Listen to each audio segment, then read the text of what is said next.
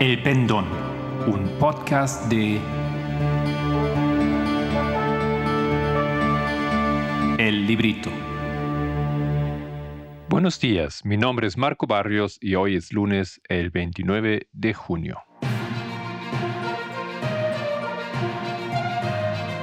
¿Qué pasó la semana pasada en el movimiento?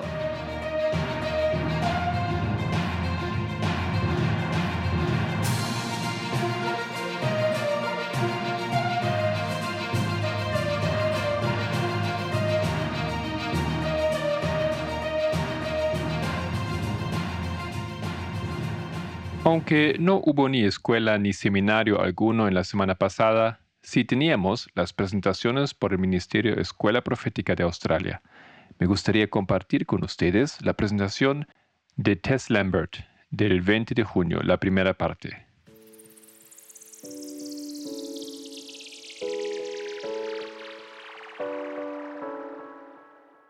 La guerra civil en las iglesias de América.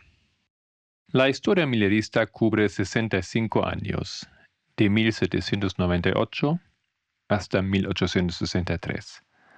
Basado en los 2520 años, la venida de Cristo se podría haber esperado para el año 1863.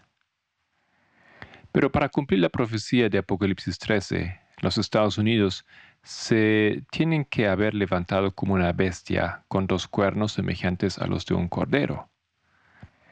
Y para seguir la lógica de la profecía, estos dos cuernos se tendrían que haber quebrado en 1863.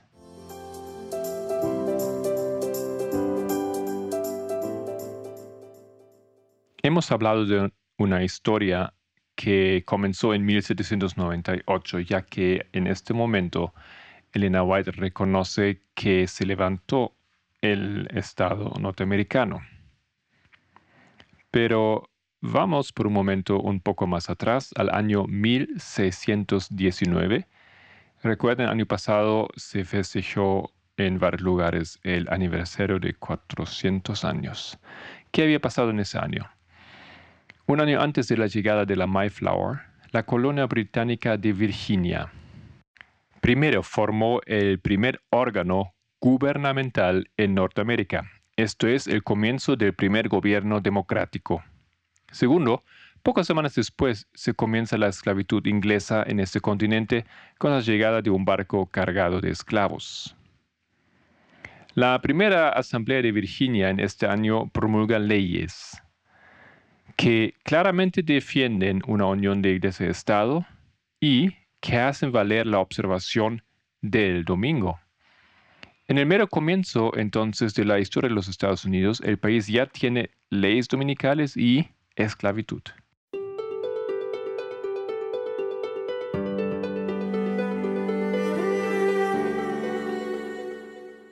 Leo las leyes promulgadas por la primera Asamblea General de Virginia. Cita.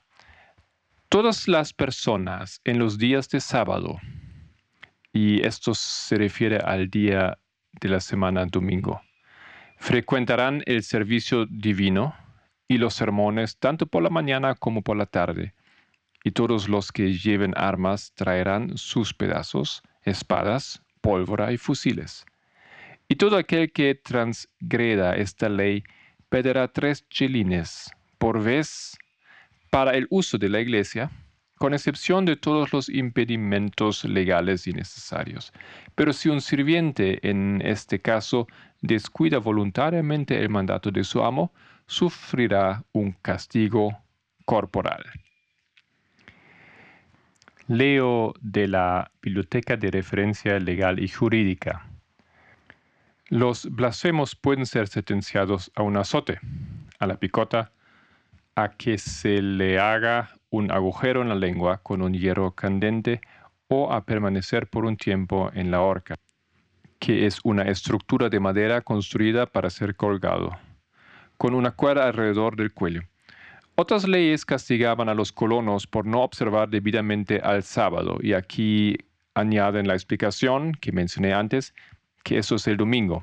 observado como día de descanso y culto por la mayoría de los cristianos. Y por saltarse los servicios religiosos. Algunas leyes coloniales incluso prohibían viajar los domingos. Varias formas de estas leyes dominicales existían en todas las colonias. Eso es entonces a lo que nos referíamos con leyes dominicales existentes al comienzo de la historia de los Estados Unidos.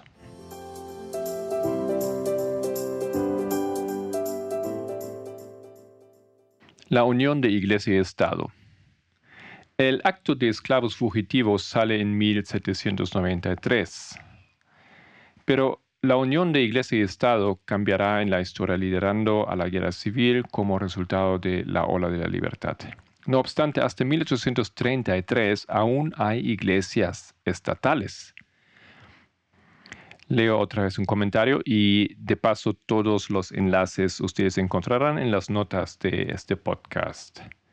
Esto es de courseslumenlearning.com. Dice, en 1776, ninguno de los gobiernos de los estados americanos observó la separación de la Iglesia y el Estado. Por el contrario, todos los trece estados habían establecido, en paréntesis, es decir, oficiales y con apoyo fiscal, iglesias estatales o exigían a sus funcionarios que profesaran una cierta fe, una fe específica. La mayoría de los funcionarios creían que esto era necesario para proteger la moral y el orden social. Sin embargo, durante las seis décadas siguientes eso cambió. En 1833 el último estado, Massachusetts, dejó de apoyar una denominación religiosa oficial. Los historiadores llaman a ese proceso gradual desestabilización. Continuó, muchos líderes políticos, incluyendo a Thomas Jefferson y James Madison, favorecieron el desestablecimiento porque vieron la relación entre la Iglesia y el Estado como una herramienta de opresión. Jefferson propuso un estatuto para la libertad religiosa en la Asamblea del Estado de Virginia en 1779, pero su proyecto fracasó en la legislatura abrumadoramente anglicana. Madison lo propuso de nuevo en 1785 y derrotó un proyecto de la ley rival que habría dado iguales ingresos a todas las iglesias protestantes. En su lugar, Virginia no usaría el dinero público para apoyar la religión. La religión entonces, cita, de cada hombre, escribió Jefferson, debe dejarse a la convicción y conciencia de cada hombre, y es el derecho de cada hombre ejercerla según lo dicten estos. Fin de la cita. Mediante Hechos 27 nosotros colocamos la historia de la Iglesia día paralelo a la de los Estados Unidos. Ambas entidades tienen muchos problemas iniciales. La iglesia adventista, que Miller es un adolescente. O sea, nosotros estamos hablando del comienzo de esa historia y deberíamos pensar en 1798 en adelante. Era adolescente, era deísta, los milleristas eran observadores del domingo y no entendían la profecía. Al mismo tiempo, en los Estados Unidos había esclavitud, había esa unión de iglesia y Estado, que recién en 1833 terminó el último estado, Massachusetts, que dejó de apoyar una denominación religiosa oficial. Tome nota de lo que acontece en el movimiento millerista en 1833. Miller recibe los credenciales para predicar en todas las iglesias y el aumento de conocimiento llega a ser formalizado. Hay un aumento de conocimiento para los adventistas en este año y también para los Estados Unidos.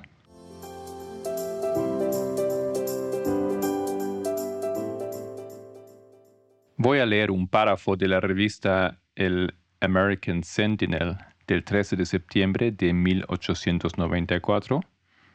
Eso está en la página 282, escrito por A.T. Jones.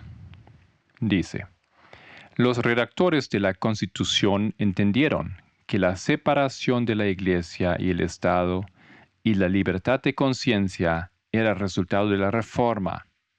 Madison y Jefferson, los defensores de la separación de la Iglesia y el Estado, en la Convención Constitucional que enmarcó la Constitución, dijeron, en una petición firmada y presentada por ellos a la Asamblea de Virginia, en una lucha que resultó en el desestablecimiento de la Iglesia en esa colonia y de la cual vinieron a la Convención Nacional.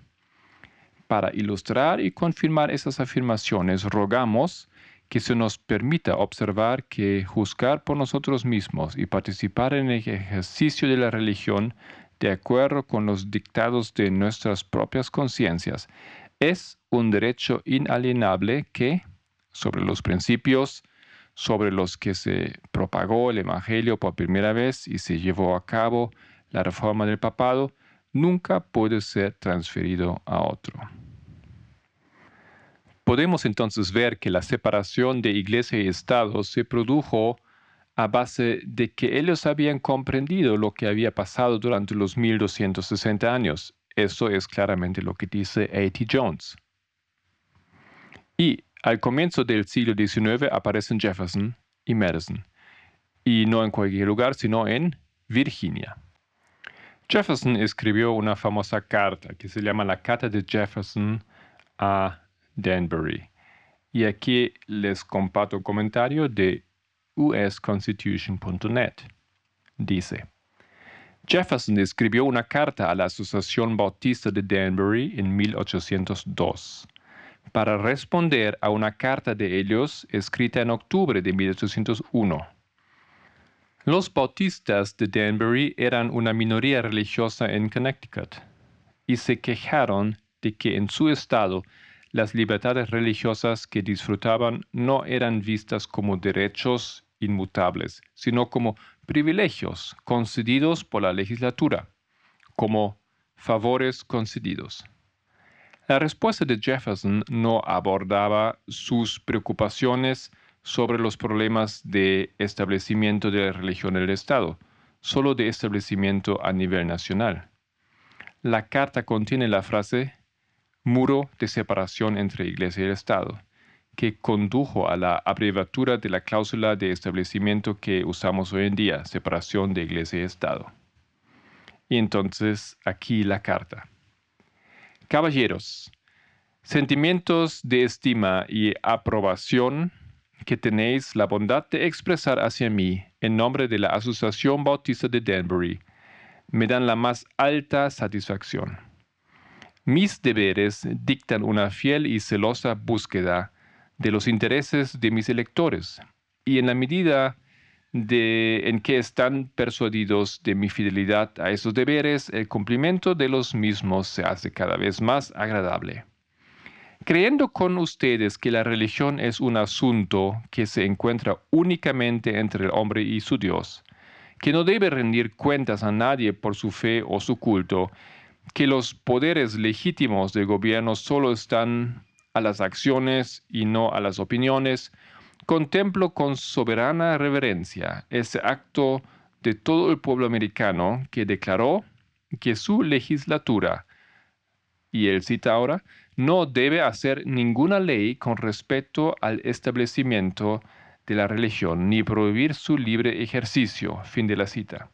Construyendo así un muro de separación entre la Iglesia y el Estado. Atiriéndome a, a esta expresión de la suprema voluntad de la nación en favor de los derechos de conciencia, veré con sincera satisfacción el progreso de esos sentimientos que tienden a devolver al hombre todos sus derechos naturales convencido de que no tiene ningún derecho natural en oposición a sus deberes sociales.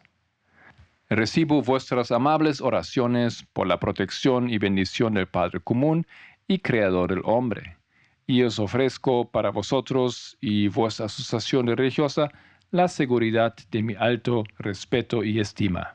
Thomas Jefferson, 1 de enero 1802. Entonces fue particularmente Jefferson que apoyó la idea de la separación del Estado y Iglesia y la redacción de la primera enmienda también. Por ello, los fundamentalistas protestantes no lo querían como presidente. Era el único presidente que no proclamó Thanksgiving, esa fiesta más importante en el calendario religioso de los americanos hasta hoy en día, desde el oficio presidencial como un feriado. Entonces, recapitulando lo que habíamos dicho al comienzo, debemos reconocer que a la altura de 1619, las colonias de norteamericano no tenían nada de una bestia semejante a un cordero. Tenían leyes dominicales y tenían la esclavitud. Gracias por estar con nosotros, el equipo del pendón. Si quieres profundizar con alguno de los temas de este podcast, encuéntranos en www.librito.org.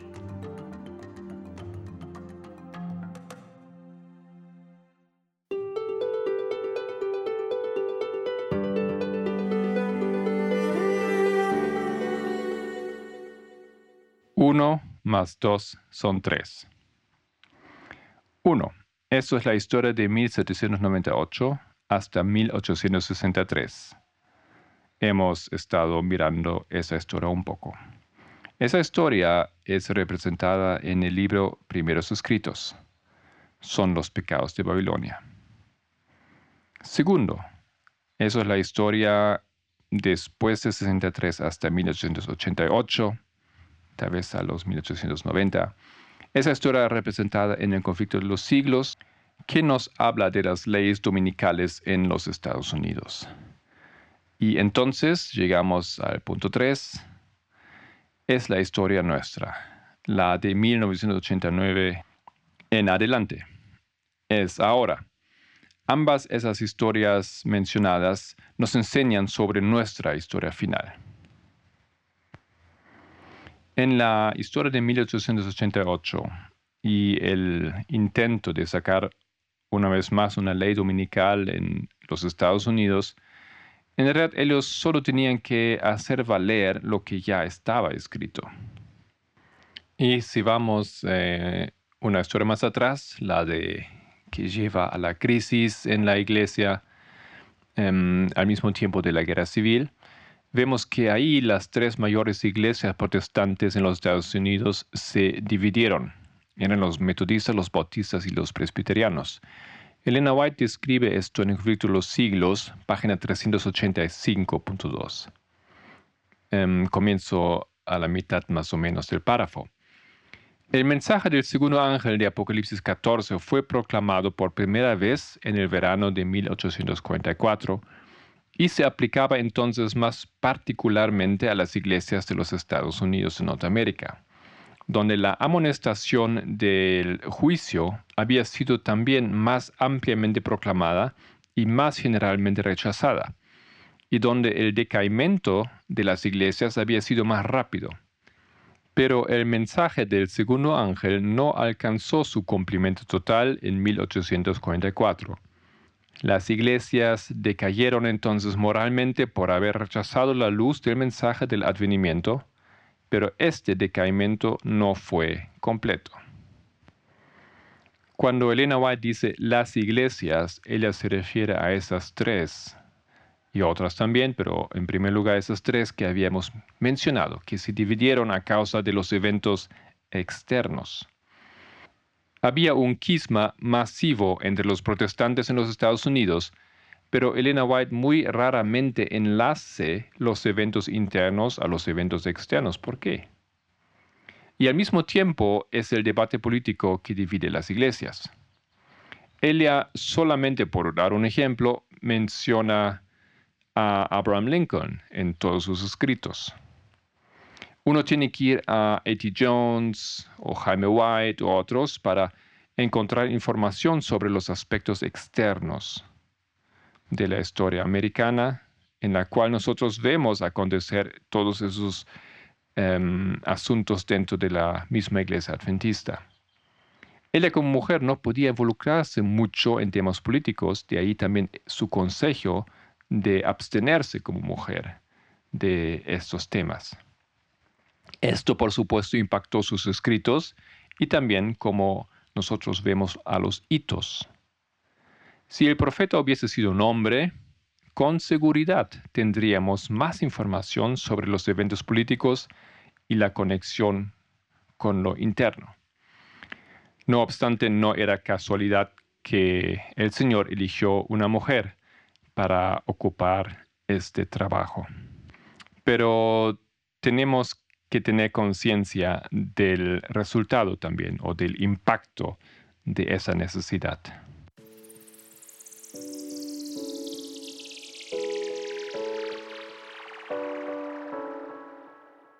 Y finalmente queremos introducir un nombre. Este es Charles Finney.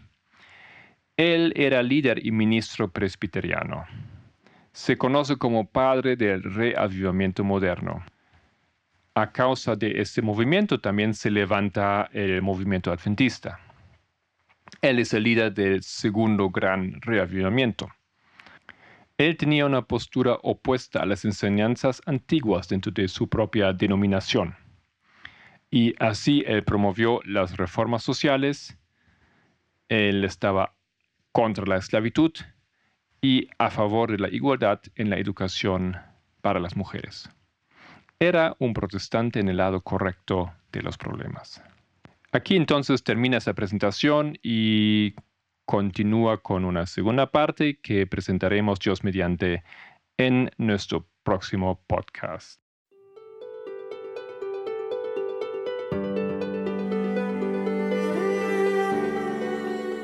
Y ahora algunas noticias del movimiento. Quiero, como siempre, hacer una pequeña revisión del programa Semana de Estudios.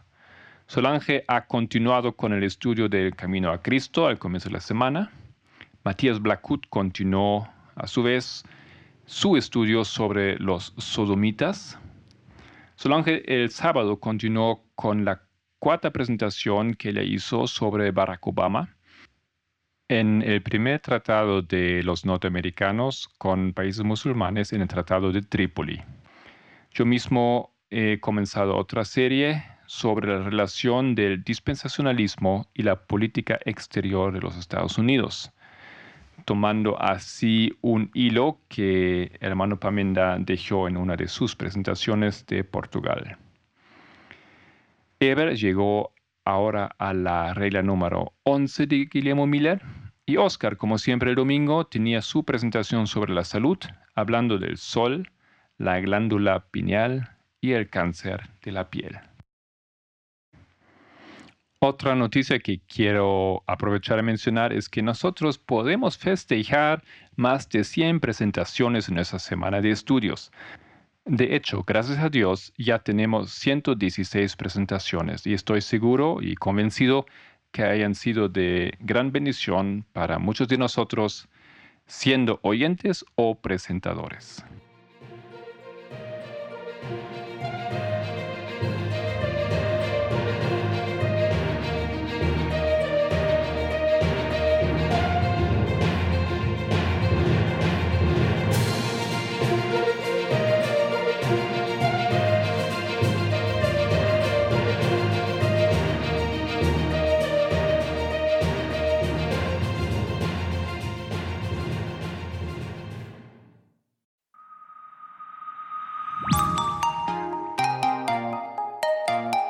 Pasó la semana pasada en el mundo?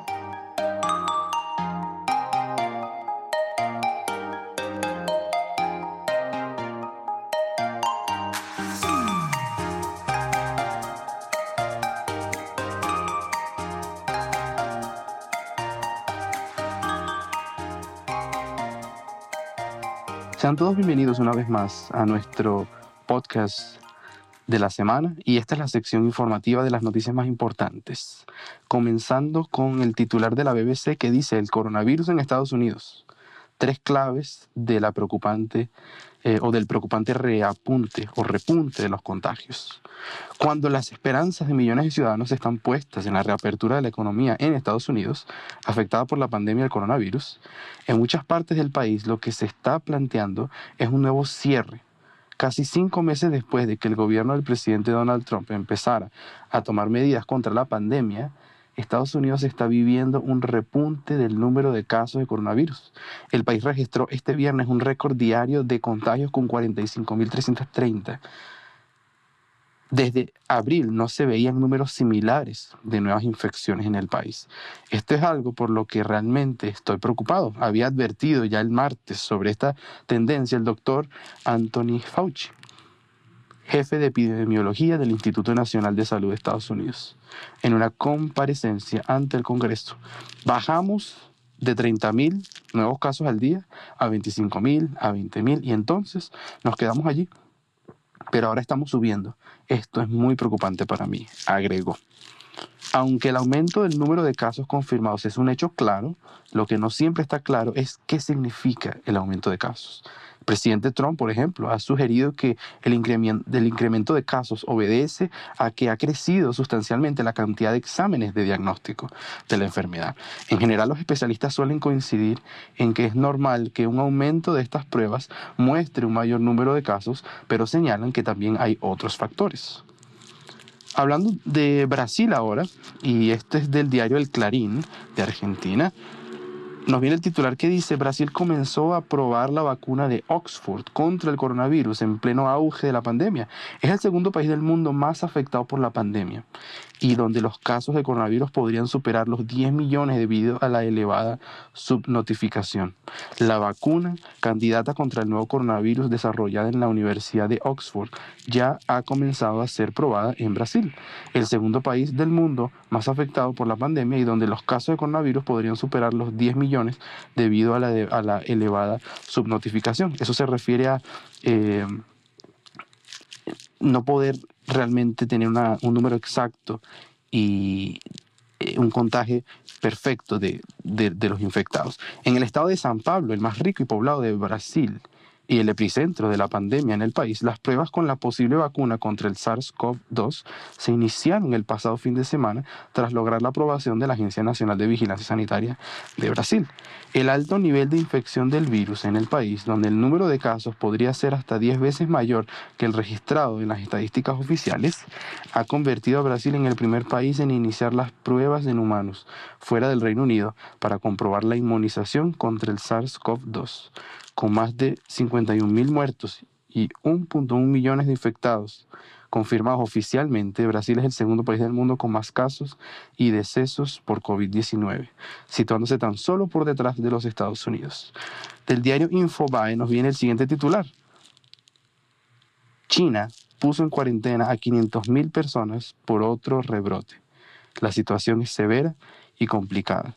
Las autoridades indicaron que el condado de Anxin estará totalmente cerrado y controlado, y la población solo podrá salir para comprar alimentos o medicinas.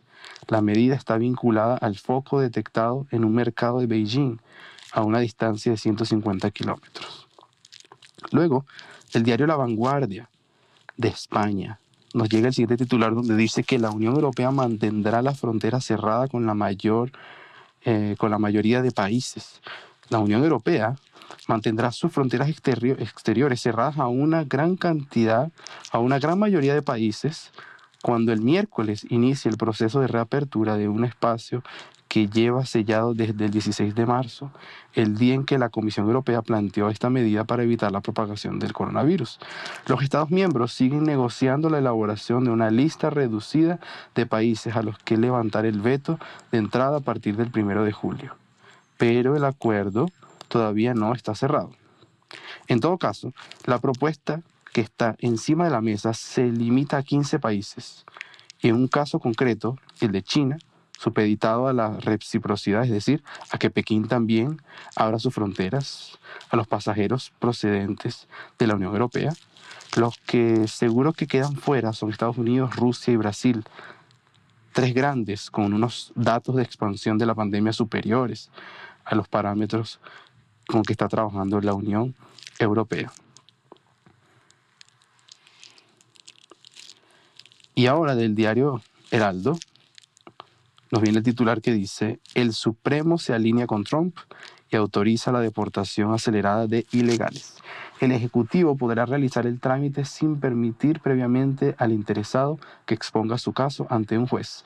El Tribunal Supremo se ha alineado este jueves con la administración Donald Trump al dictaminar que el gobierno puede deportar de forma acelerada a cualquier inmigrante que entre en el país de forma ilegal sin permitirle previamente que exponga su caso ante un juez federal.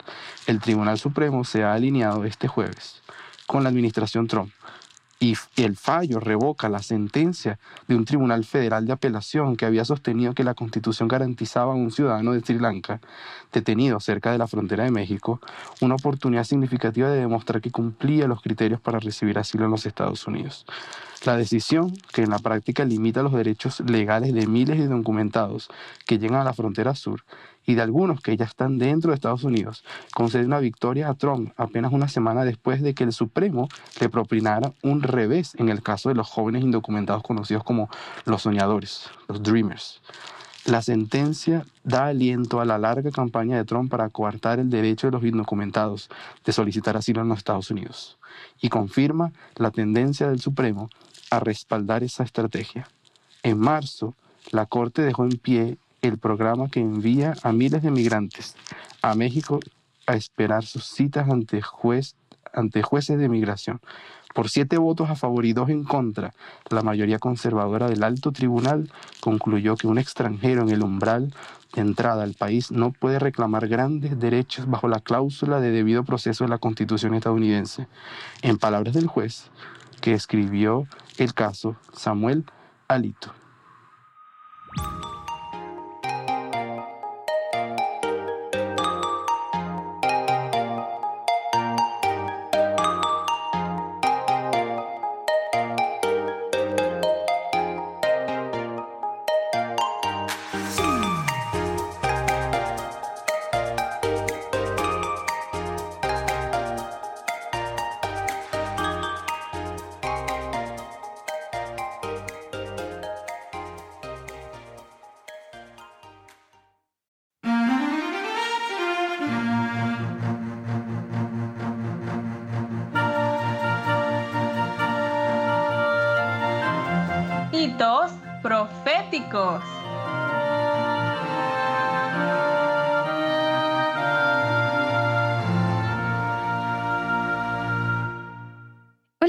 Nuestros amigos y hermanos oyentes, gracia y paz de nuestro Padre y de nuestro Señor Jesucristo.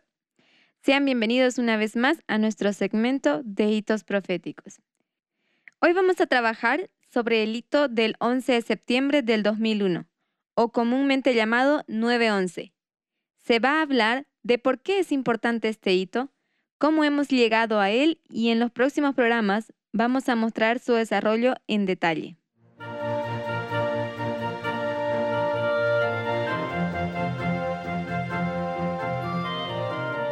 El evento histórico 9-11. Los atentados del 11 de septiembre del 2001, también llamados 9-11 o 11S, fueron una serie de cuatro atentados terroristas suicidas cometidos la mañana del martes 11 de septiembre del 2001 en los Estados Unidos por la red yihadista Al-Qaeda, que mediante el secuestro de aviones comerciales para ser impactados contra diversos objetivos causaron la muerte de 3.016 personas, incluidos los 19 terroristas, la desaparición de 24 y más de 6.000 heridos. A su vez, se registró la destrucción de todo el complejo de edificios de World Trade Center. Más notablemente, las Torres Gemelas de Nueva York y graves daños en el edificio del Pentágono, sede del Departamento de Defensa de los Estados Unidos. Este episodio precedió a la guerra de Afganistán y a la adopción por parte del gobierno estadounidense y sus aliados de la política denominada guerra contra el terrorismo. Este fue un texto de Wikipedia.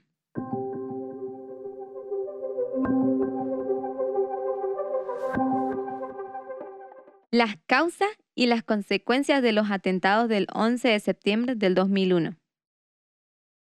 Mediante un breve resumen del documental de Michael Moore de 911, ahora veremos la perspectiva de Michael Moore a través de la película 911. En las elecciones presidenciales del 2000, por medio de actos corruptos, llega al poder el político y empresario George Bush, quien tenía una relación muy afectiva y empresarial con un grupo de saudíes liderado por Osama Bin Laden. Los primeros ocho meses del gobierno de George Bush fueron para el olvido, pues nada le salía bien, así que decidió tomarse unas vacaciones. Al regreso del descanso ocurre el ataque a las Torres Gemelas, hecho que dejó casi 3.000 víctimas, convirtiéndose en el atentado terrorista más trágico en la historia de los Estados Unidos. Al recibir la noticia, todo Estados Unidos se paralizó y lamentó la tragedia, menos una persona, el presidente Bush, quien al saber lo sucedido solo se mantuvo en silencio. Semanas después del atentado, el gobierno prácticamente sin la autorización del presidente Bush se dedicó a encontrar el responsable del ataque. Al final y luego de analizar los posibles culpables, decidieron que los responsables del hecho terrorista habían sido Obama Bin Laden y algunos de sus familiares. Pero era demasiado tarde, pues ellos ya habían abandonado el país. Al declarar como uno de los culpables a Osama Bin Laden, comienza una serie de investigaciones hacia el presidente Bush por tener relaciones con este personaje y su familia. Para acabar con las investigaciones en su contra, el presidente se resigna a trabajar mancomunadamente con los demás integrantes del gobierno y comienza la búsqueda de los responsables. Durante este proceso, reciben supuestamente la información de que Osama se encontraba refugiado en Afganistán, así que el presidente, para hacer sentir, ordena bombardear este país. Pero su acción fue lenta y sin daño, pues envió tan solo 11.000 soldados después de dos meses, dando tiempo para que Osama pudiera escapar nuevamente. En este combate mueren muchas personas inocentes que no tenían nada que ver con el atentado de las Torres Gemelas y que tampoco eran cómplices de los Bin Laden. Con esto se demuestra que la razón principal por la que el presidente ordenó atacar a Afganistán no fue atrapar a Osama, sino adueñarse de la nación para poder construir un gasoducto que la atravesara y así generar ingresos para beneficiar a la compañía de la persona que más invirtió en la campaña presidencial de Bush, devolviendo así el famoso favor político. Luego de esto, el régimen estadounidense, en cabeza del presidente Bush, ejecutan una estrategia de gobierno efectiva, la técnica del miedo, que consistía en atemorizar a todos los habitantes del país, informando por los medios de comunicación que en cualquier momento iban a ser atacados nuevamente, pero que esta vez el ataque sería por parte de Irak. Esta técnica la realizaron con el fin de que los aprobaran la ley antiterrorista, una ley que casi ningún congresista leyó y donde existían intereses personales. Para continuar con la estrategia, comienzan a bombardear a Irak, un país que nunca había atacado a Estados Unidos y que ni siquiera lo habían amenazado. Para poder apoderarse de la República de Irak, Estados Unidos realiza una alianza con otros países a la que denomina la coalición de los dispuestos. Este grupo estaba conformado por Palaos, Costa Rica, Islandia, Rumanía, Marruecos, Países Bajos y Afganistán. La guerra continúa y tiempo después de declarar a Estados Unidos y a sus aliados como vencedores, los iraquíes que aún quedaban en el país no aceptaron que se adueñaron de su nación y decidieron continuar con la batalla. En este bélico combate mueren centenares de soldados, totalmente inocentes. Al quedarse Estados Unidos prácticamente sin combatientes, la Armada se pone en la búsqueda de nuevos soldados que tienen dispuestos a arriesgar su vida. Pero, como era de suponerse, las personas que aceptaron hacer parte del ejército fueron aquellas que tenían pocos ingresos económicos y que veían la guerra como la única manera de conseguir dinero. Al final, cuando el gobierno estadounidense logra apoderarse de Irak, inician con un nuevo proyecto al que denominaron Reconstruyendo a Irak, del cual hacían parte compañías pertenecientes a mandatarios importantes, lo que buscaban con esa iniciativa era explotar la riqueza petrolera con la que contaba Irak y beneficiarse económicamente de una manera abrumadora. Esta fuente es provista del documental Fahrenheit 911 de Michael Moore.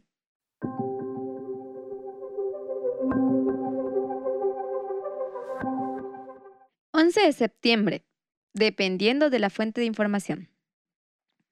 En cada evento histórico tenemos una fuente correcta y teorías de conspiración. A través de las teorías de conspiración, que son la amenaza de las parábolas, y si la información no es correcta, no puedes hacer una aplicación espiritual. Dios ha abierto la metodología de la enseñanza de parábolas. Nosotros no hemos tenido una fuente correcta hasta llegar a nuestro clamor de la medianoche, donde fueron revelados más abiertamente las dos fuentes de información y la enseñanza por parábolas. El hito del 11 de septiembre lo podemos ver de dos formas. La fuente correcta es la profecía y la fuente incorrecta son las teorías de conspiración. ¿Cómo los netineos pueden tener una fuente correcta si no hemos llegado a ellos todavía? Dios levanta también para el mundo a una persona, así como lo hizo en el movimiento. Esa persona fue Michael Moore. Él ha comenzado a arar el mundo.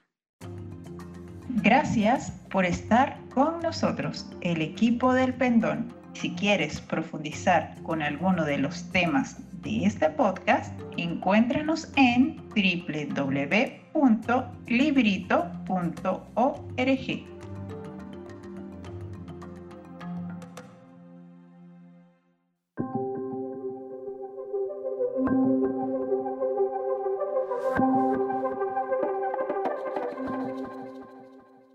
El 11 de septiembre y las teorías de conspiración. En las teorías de conspiración, estas son una de las ideas más comunes. Primero, el ataque a las Torres Gemelas de Nueva York el 11 de septiembre del 2001 ha sido objeto de numerosas investigaciones independientes que contrastan la versión oficial de un atentado terrorista. He aquí algunas de las teorías de conspiración. Explosión planeada. Esta teoría menciona que los edificios colapsaron debido a los explosivos colocados en cada edificio. En varios videos se pueden observar las supuestas explosiones controladas. Esta fue la primera hipótesis que habla de una posibilidad de una conspiración de la administración Bush, porque se creía que el gobierno mismo organizó las explosiones. La siguiente teoría era basada en que no fueron aviones comerciales. Por lo menos el segundo avión en impactarse en la Torre Sur no parecía un avión comercial, no tenía ventanas a los costados.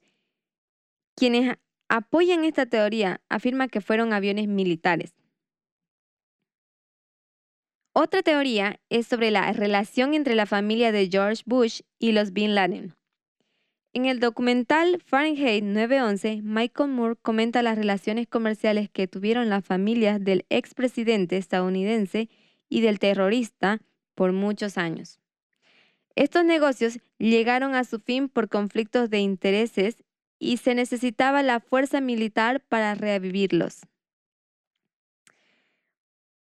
Una de las teorías también conocidas sobre el edificio Wall Street Center 7 este edificio se derrumbó después de siete horas de derrumbe de las torres, aunque en dicho edificio no se impactó ningún avión.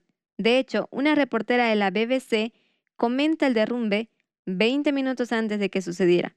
Entonces la teoría conspirativa, también en este caso, dice que la explosión fue controlada por el gobierno. Como última de las teorías de conspiración que quiero comentar, es una de las que también es más comentada que el ataque al Pentágono no fue realizado por un avión, sino con un misil.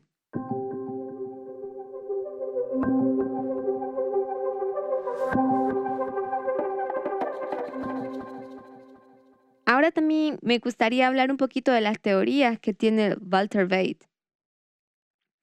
Dentro del adventismo también tenemos a una persona que nos ha alimentado con todas estas teorías de conspiración destruyendo la metodología de las parábolas.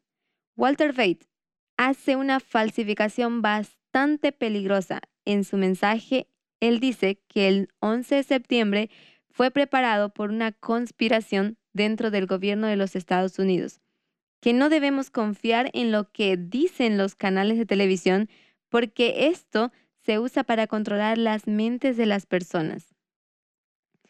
En cada hito, la fuente verdadera o correcta de información está en oposición a las teorías de conspiración. Para poder alcanzar a los netineos, nosotros debemos tener una perspectiva correcta de lo que ocurra externamente.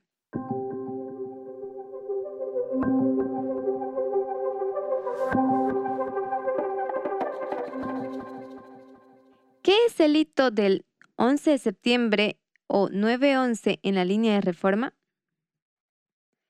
Hemos mencionado al comienzo qué significa este hito como evento externo, lo que fue para el mundo, pero ¿qué significa internamente para el movimiento? Existe una cita muy famosa que se atribuye como una predicción de Elena White sobre la caída de las Torres Gemelas. La encontramos en la Review and Herald 5 de julio de 1906, en el párrafo 1. Pero veremos esta cita un poco más adelante. El trabajo del juicio sobre las ciudades comenzó a caer desde 1844. El cumplimiento completo de este juicio sobre las ciudades será alcanzado en la labor del ángel de Apocalipsis 18. Voy a parafrasear una de las citas donde la hermana White advierte que un hermano está haciendo una aplicación mal de una de sus visiones ya que ella se refiere al momento en el que se ha cesado la lluvia tardía al mundo. El ángel de Apocalipsis 18, cuando cae la sentencia sobre las ciudades impenitentes que no quisieron arrepentirse.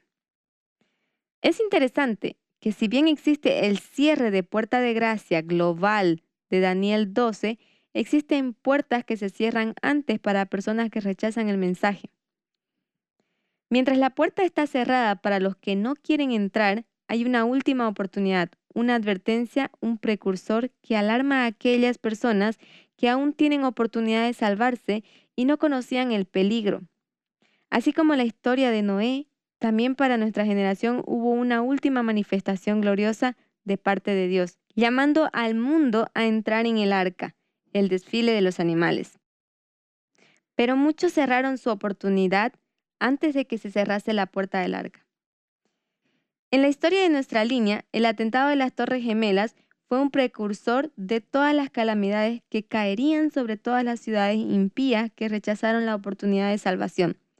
Las calamidades detalladas son durante el tiempo de angustia, donde no habrá edificio que quede en pie, ni lugar donde pueda esconderse el pecador. El 11 de septiembre del 2001 fue el precursor que alarmó al mundo sobre esto.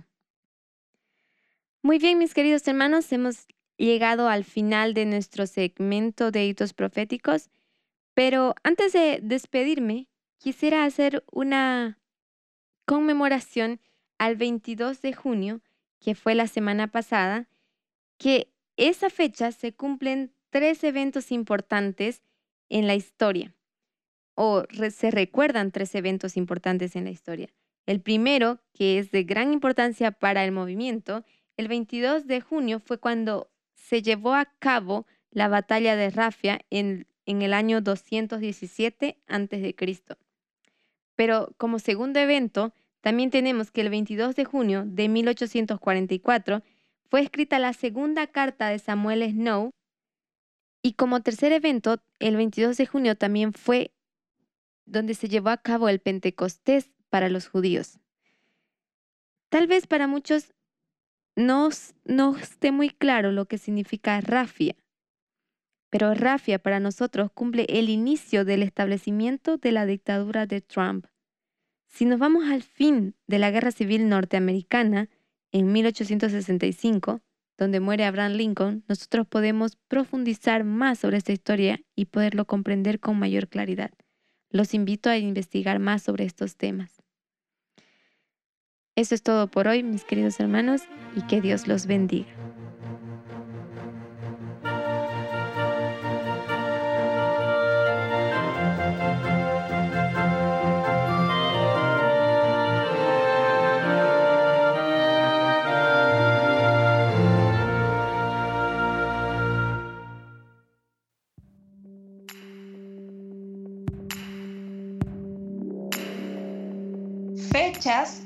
Históricas para recordar.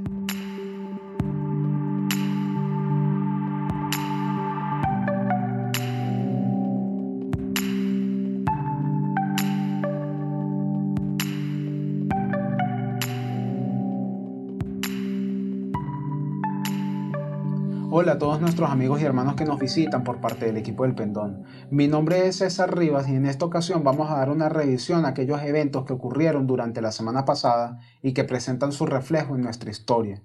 Para iniciar con la edición del día de hoy, vamos a hacer una referencia a la batalla de Rafia, que se llevó a cabo el día 22 de junio del año 217 a.C.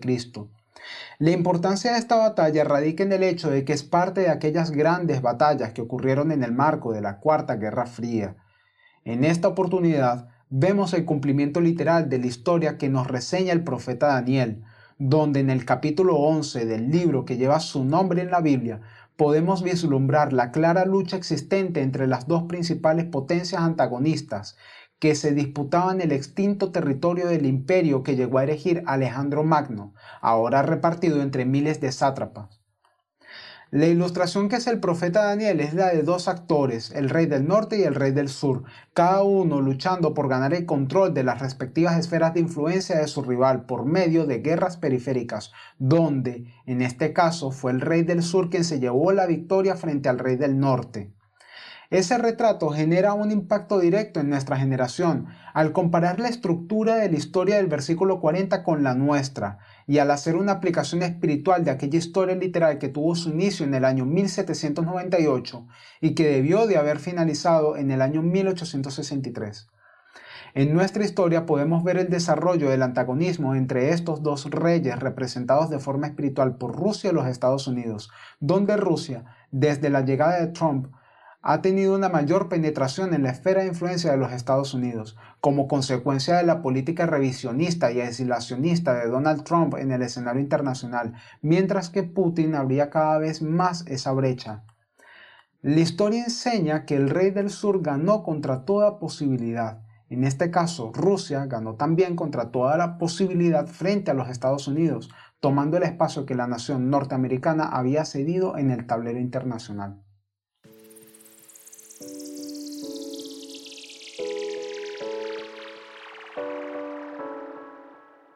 Por último, me gustaría mencionar un caso interesante que aconteció en la época del oscurantismo, es decir, durante los conocidos 1260 años de supremacía papal. Como todos sabemos, el oscurantismo era una práctica política difundida entre los círculos sociales de Europa, principalmente, donde se prohibía la difusión de material referentes a hechos históricos o científicos que refutasen ciertos aspectos de la tradición y la costumbre de la Iglesia Católica y que a ella había enseñado a sus miembros. En este sentido, haremos referencia a la sentencia de Galileo Galilei por parte de la Santa Inquisición ocurrida el día 22 de junio de 1633. En aquel entonces, las tradiciones de los hombres defendían la antigua teoría sobre la creencia de una Tierra plana como centro del universo, mientras que el astrónomo promovía el heliocentrismo, algo contrario al dogma absoluto de la Iglesia Católica.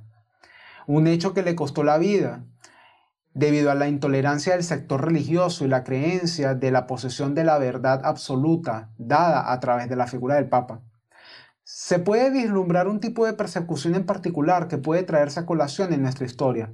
Es el tipo de persecución contra la comunidad científica, contra todos aquellos que producen material científico contrario a las creencias que promueven los sectores religiosos vinculados a teorías de conspiración, sufriendo así un tipo de persecución en particular, el cual vendría a ser la censura.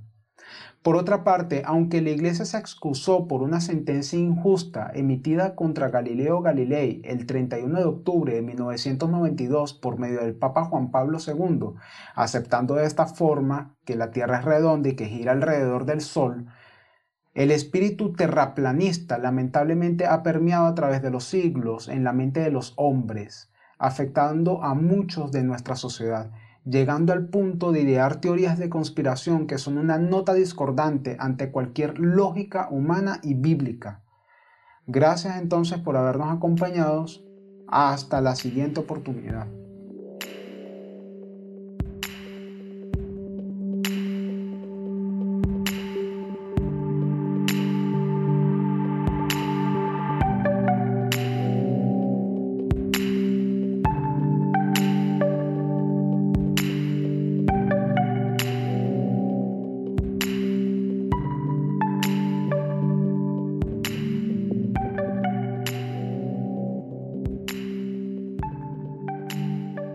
Y así entonces, una vez más, espero que les haya gustado este podcast y les deseo un feliz comienzo de esa nueva semana.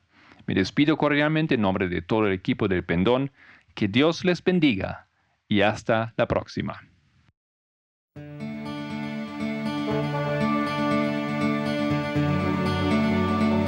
El Pendón, un podcast de